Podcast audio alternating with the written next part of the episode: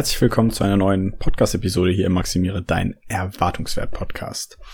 Das ist eine von den vier Episoden, die jetzt in der nächsten Zeit Schlag auf Schlag kommen sollen, einfach weil nach der Jubiläumsfolge möchte ich euch was zurückgeben. Und heute soll es dann, wie die nächsten zwei Episoden auch, kürzere Konzepte geben. Einfach kleine Gedankenanstöße, vielleicht um die fünf Minuten, mit denen du dann hoffentlich wieder deinen Alltag bereichern kannst. Und heute soll es um das Infinite oder Finite Game gehen, also das unendliche oder eben endliche Spiel des Lebens und was es damit genau auf sich hat, möchte ich dir in dieser Episode näher bringen. Also viel Spaß damit und bis gleich.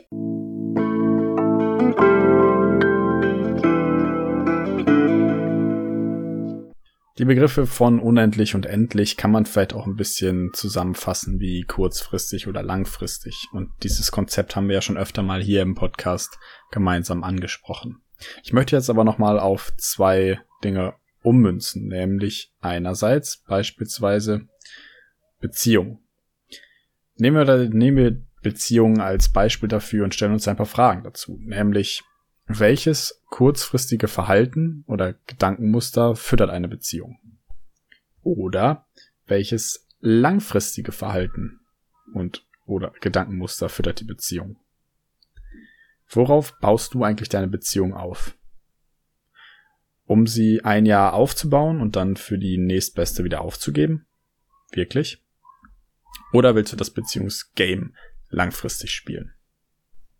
Und das gleiche im zweiten Beispiel, nämlich der Businesswelt. Ähm, fährst du deine Firma, dein Modell als ein Modell, was du nach fünf Jahren wieder verkaufen willst, oder willst du eine langfristige Sache in die Hand nehmen? Wie gehst du dann mit deinen Kunden um, wenn du kurzfristig handelst oder wenn du langfristig handelst? Was sind deine Strategien, um länger im Markt zu bleiben? Was sind deine Strategien hinsichtlich deiner Mitarbeiter? Wie wichtig sind deine Mitarbeiter in einem kurzfristigen Spiel? Und wie wichtig sind deine Mitarbeiter in einem langfristigen Spiel? Willst du, dass deine Mitarbeiter jedes Jahr aufs Neue die Firma verlassen und du mal wieder neu einstellen musst? Oder willst du Leute so behandeln, dass sie jahrelang bei dir bleiben, weil sie die Firma und den Job lieben und das, was damit in Verbindung steht?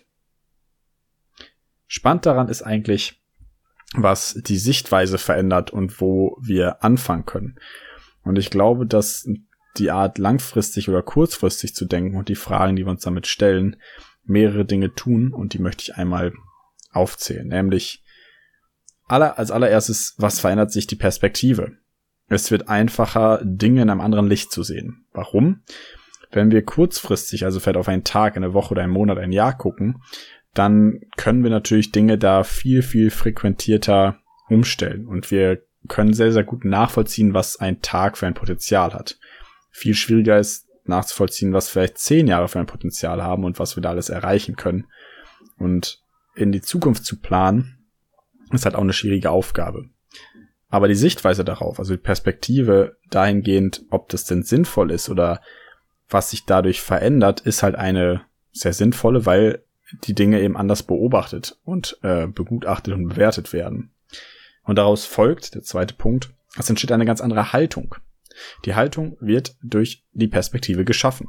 Wenn ich weiß, dass ich meine Dinge auf Langfristigkeit ausrichte, plane ich eben ganz anders. Ich gehe anders mit mir und meinen Mitmenschen um. Ich gehe anders mit meinen Mitarbeitern um. Ich gehe anders mit meinem Partner um. Einfach weil ich weiß, es wird langfristig angegangen und ich kann viel mehr Geduld aufbringen, um gewisse Dinge anzugehen. Und es ist halt nicht mehr so abhängig von einer einzigen Sache, sondern das ganze Konstrukt wird größer. Das heißt, sowas wie Egoismus geht verloren. Es wird einfach ein größerer Sinn angestrebt. Und die Möglichkeit dafür ist beispielsweise ein Gedanke, der Simon Sinek mir äh, aufs Brot geschmiert hat, den ich sehr inspirierend fand, war, warum es so viele Bücher und Zeitschriften mit dem Titel gibt, wie nehme ich ab?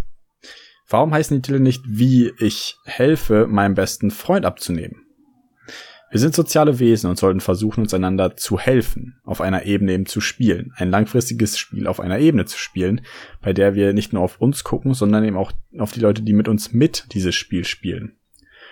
Und auch Adler betitelt in seinem Buch, du musst nicht von jedem gemocht werden, den Weg zum eigenen Glück als Arrangement für andere.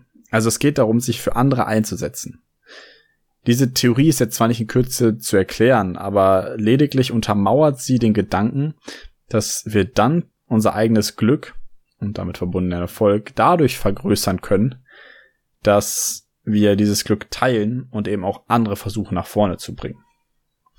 Also, was meinst du?